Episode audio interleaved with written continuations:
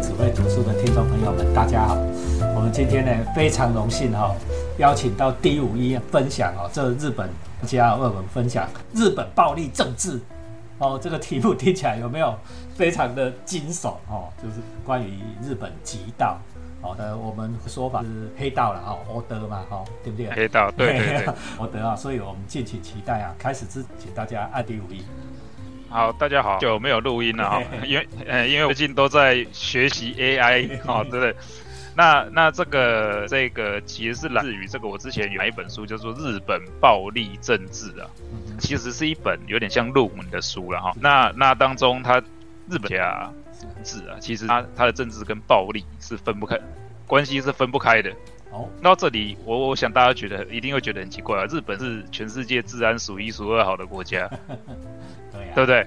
哎你你夜不闭户的国家，你晚上家门窗户不关，也不会有有贼闯进去你家的这种地方，却是哦，暴力跟政治却分不开。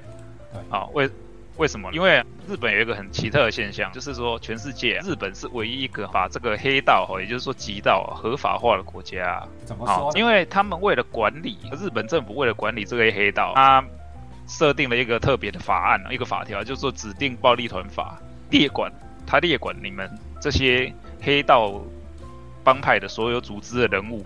对，他他这个法条规定啊，非常的详细，从你的组织的做法，从你组织的层级到你组织的做法，他都规定的非常详细。你如果不照他规定来，他还不承认你是合格的黑道，有这么好玩的事情。证照啦，简单的来讲，要黑道你要政府许可的，政府对许可的对对。黑道，那我们我们来说一下日本的黑道文化是怎么来的，极道文化了哈。日本他们日本的极道，他们通常认为任侠哈，义的任哈，侠客的侠，也就是说呢，他们认为他们自己其实不是坏人，他们不是那种那种做做那种肮脏那个肮脏事情的人，他们认为自己是行侠仗义的侠客啦。是侠客，所以哦我们侠这个字，我们两个都是写武侠的啦。哈，武侠我们在华人的文化里面，侠好像很飘配，对不对？好像楚留香、跟大侠，可是侠侠盗这个事情，在日本哦，其实跟 A K 道是同一件事。其实，其实你想一想嘛，那个所谓的侠是什么？侠就是仗义行嘛，仗义的行为嘛，对不对？那有时候为什么需要这个侠客出来仗义相助？那不就是因为你政府无法管嘛？那你脱离了政府法治规范而去行使暴力行为的人，这不就是黑道流氓极道吗？对不对？其实，其实这个侠也有它这一层的含义在啦。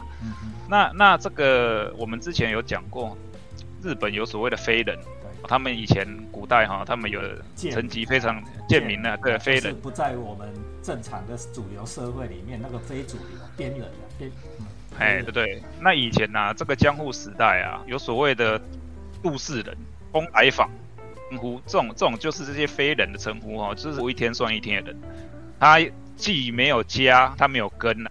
这些人，他的行，他们为了谋生，他们就是聚集在寺庙啦，纠众赌博，在为事啦，赚取一些中中介费用啦、手续费。这种人他聚集起来了以后，就需要有有人出来管理哈。那那通常最多这种人的地方是什么地方？这个就庙会嘛，再来就再来就鱼市场啦、哦，码头啦哈，码头码头哦，哎奇亚啦哈，地方啦是吗？对，早早餐的那个各各大的嘛，对不对？？就是台湾的港讨的关系，就是负责理这个地盘哦，不要让资哦进来这边跟你守护费啦，就是保他们也收一点保护费啊，不要让人家来这里勒索啦这种的。哦，那日本的极道，我觉得它其实已经个非常在流行文化里面当中非常重要的元素啦。昭和的时代哈、哦，那个高仓健哦，哦，高仓健他演过很多集极男子汉的哦，哎电影，我们以前讲的那个座头市，哎座头市对不对？一种极道电影哎。哎，对，因为他也是侠客。这个以前江户时代有个人叫做清水长哦，清水次郎长哦，这个人呢、他本来就是一个博的头头对，他他他这个他这个旗下这个博徒众多啊，几百人啊，他非常有钱，非常有力量对。那他在这个极道组织尚未这个形成正式的组织之前，就是还没有被日本政府认定是暴力团之前呢，他们已经是一个很大的组织，所以你知道吗？这种武士团体那种幕末的时候很乱哦。哎，啊啊，被被修九郎修怕的时阵哦，要找要找什么人？吹牛郎就去找这些人了。对，好，这些人就是你各山头都会有这个，他们他们哎，他都他们打手了，他们上层就是这些嗯江户的这些藩主啦。对，啊，我今天我这个藩要跟你这个藩吵架，我人没你多，我就去找这些楼魔，找这些所谓的浪士，对，来找这些博徒来助阵打架。啊，他们就是专门出人的。对，后来这个清水次郎长，他是江户，他就被称为是江户最有名的大侠客。他后来认识了一个维新的大人物，叫做三冈三冈铁舟，对，好龙马的好朋友。对，他这个三钢铁州告诉他，你有力量，你你不要拿来做坏事，你要拿来报效国家，帮助人群。所以他这一位清水站长，他后来去做生意，成为一个非常有名的慈善家。哦，那回来说极道，极道，好哎，日本的极道呢最有名的，大家我觉得全应该所有人都听过，就叫做全世界最大的黑道组织啊。听到这个就全身战栗啊！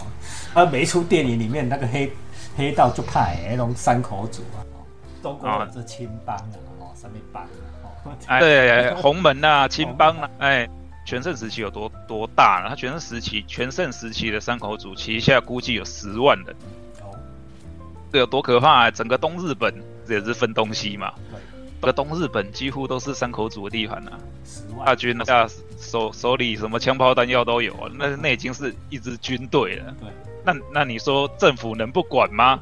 对不对？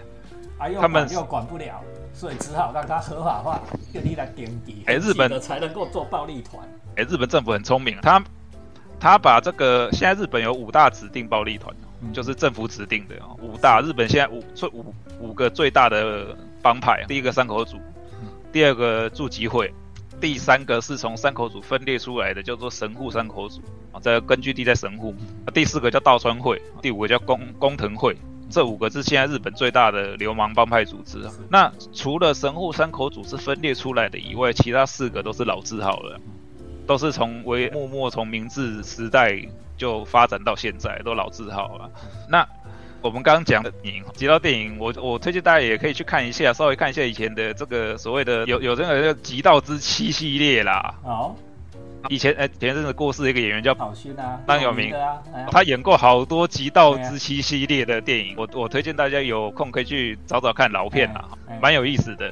山口组讲到山口组，他当时在全世界他也是最大的黑帮。那那那台湾的这些黑帮有一些大佬啊，如果过世啊，不是都会办那种很很大那种丧礼嘛？对，那如果说有这个山口组的人来啊，对他们来说是一件非常荣耀的事情。对啊，那这个为什么现在讲回来，为什么日本的暴力政政治跟暴力要扯上关系？说在天门事件哈，在一八六零年呢、啊，一个是哪里？英天门就是现在日本国会外面啊。就讲的这个事情就是幕末动荡间啊，哎，对的，在幕末动荡的时间哦，嗯，天门门就是现在日本国会外面有有一个有一个门叫做英田门，类似哎。皇宫的城门这样的意思。江户城江户城的英田门呐、啊。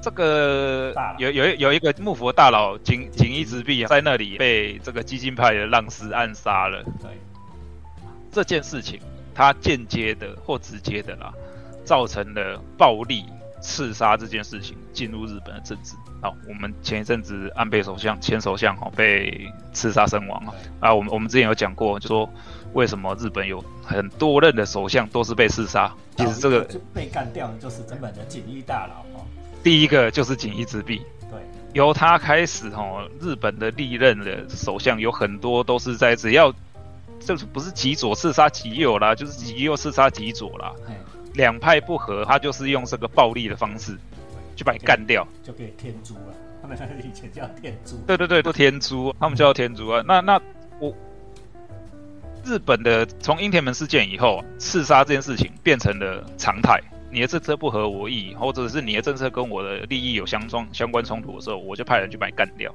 哦，这这这之中啊，有一个非常重要的人物啊，我觉得大家都来讲一讲了哈。叫做呃御世夫，哦，叫御世夫，他是一个这个是极右派的人物。嗯，哦，他其呢是在帮日本做情报工作的。是，那他他他这个被派驻到成立个这个叫这个那权力去卖东西啊，对，去去去卖一些这个这个呃业的行为哈，让赚到了巨大的财富。对，那后来他回来之后呢，他又成为他后来回来之后结识了很多日本战后，就是日本中战之前，他结束他认识了很多日本的这个。对那其中人物有一个非常有名的，叫大西隆治郎啊。嗯看这个然后日本的最后的这些书籍或电影的话，应该要看到这个哦。他就是风特工队的发明者啊。因为神风特工队，他发明了神风特特工队这件事情呢，引诱切腹自杀。好，日本人在切腹自杀的时候呢，需要旁边需要有例会人啊。我我站在旁边看呢、最信赖的见证人。嗯最信赖的朋友要站在旁边见证哦，就像那个三岛由纪夫一样，他切腹自杀的时候，也是他最好的朋友在旁边见证啊。那这个俄玉玉士夫啊，他就是大西龙大西龙市长他切腹的时候的见证人。那因为这件事情，他就认识很多政治人物。那后来他在中战之后，他被东东九迷宫年宴亲王，就是族的一皇族的一员，哎，对对对，秦龙啊，哈，他被这个人抓走了嗯，这个人把他抓去关起来，但是那个时候俄玉他已经拥有了这个巨大的财富了。那那日本战后，我们都知道日本战后发生了什么事情？日本战后发生了日本大部分地方被美军接管。对，那当时日本乱成一团了、因为为什么？因为美军在你的在日本的土地上根本就是胡作非为啊！大家不要以为美美国人是什么正义之师，从来不是这样子的。美国人是二战、中战以来哈占领过最多国家的的的的的的国家，占领最最多人的国家，每个地方他都乱搞。我们最近的就是很战了二十年，把它乱搞搞完了，然后就走掉。你看阿富汗现在乱成什么样子？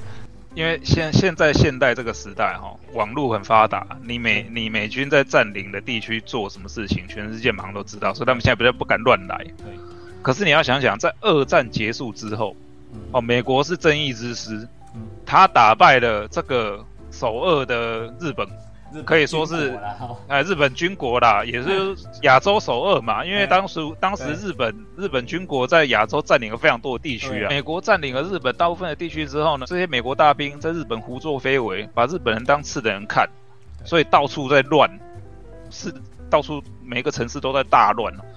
那些被欺负的日本人想要反抗，那每天都打架，每天都斗殴，每天都有都有杀人事件。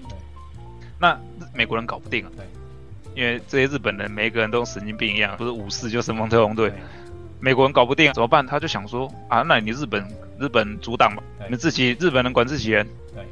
好啊，那但是美国开放叫，日本人开始去组组组了一些政党出来哈，开始开放了一些权利，让日本继续政治活动来来管理这些当时的乱况，但是还是收拾收拾不了嘛，因为你最根本的美国人没有离开，对那怎么办？他们想到一个人，黑白两道通吃的谁啊？俄玉玉士夫、啊，还在坐牢的人呢、对他把俄玉玉士夫放出来，对，叫个黑道老大来管理大家啊。哎，他他就把俄玉玉士夫放出来，美国默许他，对你帮我收拾乱象，我让你赚钱。他因为这件事情，他赚到了更巨大的财富。在这个一九五四年的时候，哦，这这前前面其实还有一些很复杂的这个政治的事件，但是我们我们没有时间细讲啦，就是那个安保换约的事情啦，哈，那个请大家自己看书了。对这还还有一个坑事件，哈，对这个我们没有时间细讲。对在一九五四年，党啊，有有一个人叫鸠山一郎，大家知道他是谁吗？他就是鸠山由纪夫的祖父，日本前首相对鸠山由纪夫的祖父。对这鸠山一郎他为了要成为总理大臣，他去找了一个人叫做三木武吉。这个三木武吉他是旧华族，所谓的华族就是日本的以前的那种贵族啊有贵族的明治维新以后，只留下头衔，但是其他的特权都取消了那种华族。对对对对对，山木吉跟这个鸠山一郎来又又去找了这个找就找了一个党叫自由党啊，合并成为了自民党。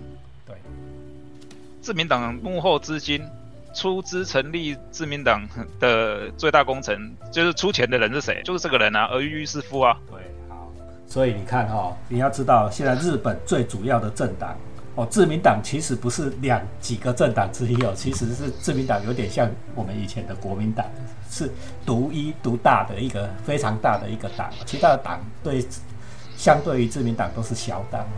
你看自民党这么重要的政党，它一开始的成立的源的的源头就是这位也很精彩啊。但是我们今天这一集哈，时间已经差不多了，一直跟大家分享到，你看日本最大的政党自民党哦的成立，居然跟道有关哦，居然跟黑有关，这是不是很有趣的一件事呢？